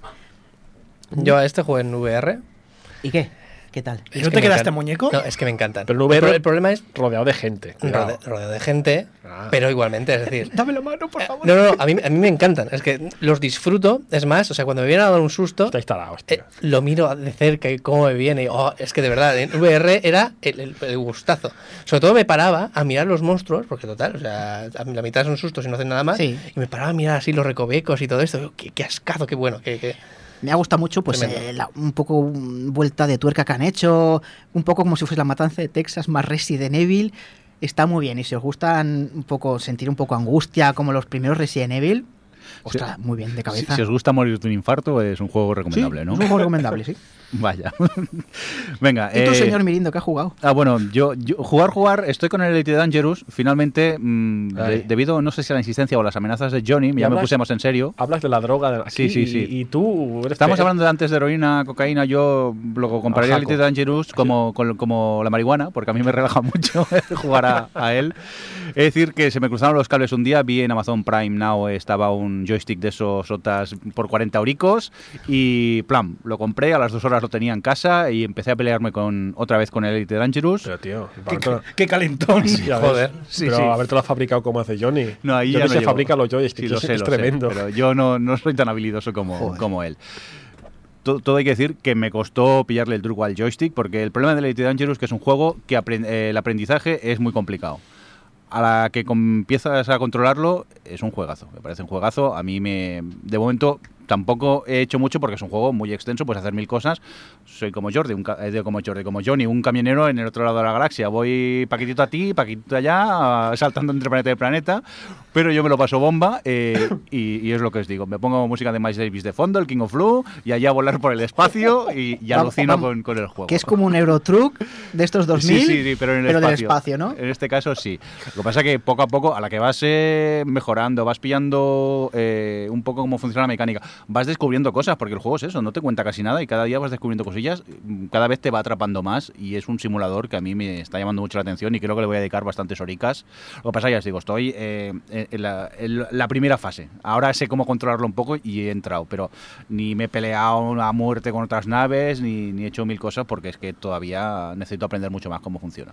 A mí eso me echa atrás del rollo de que, que te deja ahí suelto Sí, y la- no sabes lo que hacer. La curva de apre- de aprendizaje es, es complicada. Entonces, ¿alguna recomendación para los que gente que quiera empezar dice, "Oye, pues si quieres el juego, mm, léete esto o mírate esto? Eh, yo repetí el tutorial 40.000 veces hasta que conseguí controlar un poco la nave. A partir de aquí ya es lanzarte un poco la aventura, que es un poco lo que hizo el Johnny, que tú Es sí que, que, cuando, fuiste más a cuando yo a lo empecé no existían los tutoriales. Claro, tú fuiste a lo loco. Decías de Wonder Boy, de que te soltaban y búscate la vida, y eso era al principio del élite, te soltaban y búscate la vida, y aprendías a palos, y ahora con los tutoriales, pues quieras que no, los cuatro conceptos básicos lo tienes. Sí. Y luego es, al principio no tener miedo y romper naves, y romper naves. Sí, que la primera es gratis, te la, Vale. re- te, la- te la regalan. Vale, Luego ya jode cuando te cargas uno de la que has pagado una pasta. Pero Luego esa- puedes leer, puedes leer alguna guía, puedes leer, ver vídeos de YouTube, como hace Mirindo. Sí, yo a, a través de guías de, de- de YouTube voy mejorando un no sé si es bueno o malo porque te metes más en el mundo este y es peligroso, ¿eh? Sí, sí, lo sé, lo sé. Estoy ya enfermo. Yo no he dejado el Scroll Online que ya me enganchaba esta droga. Yo y los videojuegos tenemos un gran, un gran problema. Pero eso es lo único que he jugado porque tampoco he tenido mucho tiempo este, este mes. David, ¿te queda algún juego o qué? El que empieza ahora. Que- no para jugar el tío. Sí. Vaya ocupado. Ah, Es do- del do- rollo- dos meses sin venir. Claro, y el, el rollo de que ahora que cojo un juego, que es lo que yo recomiendo a todo el mundo, coger un juego, que sí, que cuando te compras un juego, lo quieres probar un momento, ah, está chulo, pero déjalo y céntrate en un juego solo, ¿vale? Y acábalo y en el momento eso fue la parcas y coges otro, porque si no, al final empiezas todos y no acabas ninguno. Te pareces a mi madre en eso. ¿eh? ¿En qué? No, empiézalo y acábalo. y es- Sí, porque si no, al final luego, mira que me pasó la 360, tiene un montón de juegos y, y al final tuve que vender muchos precintados. Qué vergüenza, Dios mío, qué vergüenza. Pues eso, me han dejado el Nier Automata, que no había jugado nunca ningún juego de estos del Yokotaro, tenía antes el Nier normal este que salió en la 360, no lo jugué mucho. Ha vendido muy bien, que ha vendido un millón y poco de copias para ser un juego muy de nicho. Me está gustando, pero a ver, mm, cuidado, ¿eh? O sea, que es especialito el juego, ¿eh? Tienes que entrar en según qué cosas, De culo según qué mecánicas. Culo duro, ¿no? No, de culo duro. Es de culo especial. es de culo especial. De culo de nicho. Pero me ha gustado mucho. Que aquí hay Oh. culos para todo el mundo. Joder, ya veo, ya. O, o si Para fuera gustos, Johnny, de, de huevos pelados. de huevos así, ¿no? pelados, sí. Y está muy bien. Está todo en castellano. El rollo que tiene una historia central y tiene muchas misiones. O sea, que a los que les gusten hacer misiones secundarias a, patadas les gustará. Tiene un sistema de Platinum, o sea que el modo combate lo tenéis asegurado que va a ser frenético, y lo es. Y por ahora llevo poquitas horas, llevo tr- tres horas, llevo solo. No he, no conseguido escarbar aún mucho, pero lo que estoy viendo me está gustando. Muy bien, pues hasta aquí creo yo que lo que dio de sí la edición de hoy del Gamers Ocupados. Eh, nada, Bueno. vamos a ir despidiéndonos. Le mando palique hoy, ¿eh? Rafa, que muchas gracias por, por venir a visitarnos. Yo me he encantado. Ya cuando no tengamos invitado así de urgencia te volveremos a llamar. Claro, sí, soy, soy el suplente. Venga, va. que es lo que mola que nos ha hecho un gran favor Rafa de, de apuntarse así a, a última hora un poco. Cuando queráis. ¿Qué, qué es lo que pasa? Que por horarios nos ha sido difícil coincidir y hemos tenido que grabar un poco a horas intempestivas. Eh, Saeva, nos oímos en el próximo programa. Nos vemos en el próximo programa y quiero pedir perdón pues al colectivo de Nintenderos, al colectivo de, No, LOL Van a venir Sí. por mí, no te preocupes. y, El lo- Dota. y el colectivo de Evox también. Y del Dota también. Y del que Dota aunque también. a un juego horrible. Pues lo siento mucho. Yo pido per- perdón en general y yo creo que así ya lo abarcamos todo. Johnny, que Yo no quiero salir de aquí, voy a estar esperando. Marc, que nos oímos en breve. Venga, hasta entonces. Y un cordial saludo a quien nos acompañó con vosotros también el, el señor Mirindo. Y nada, perdón otra vez. Hasta luego.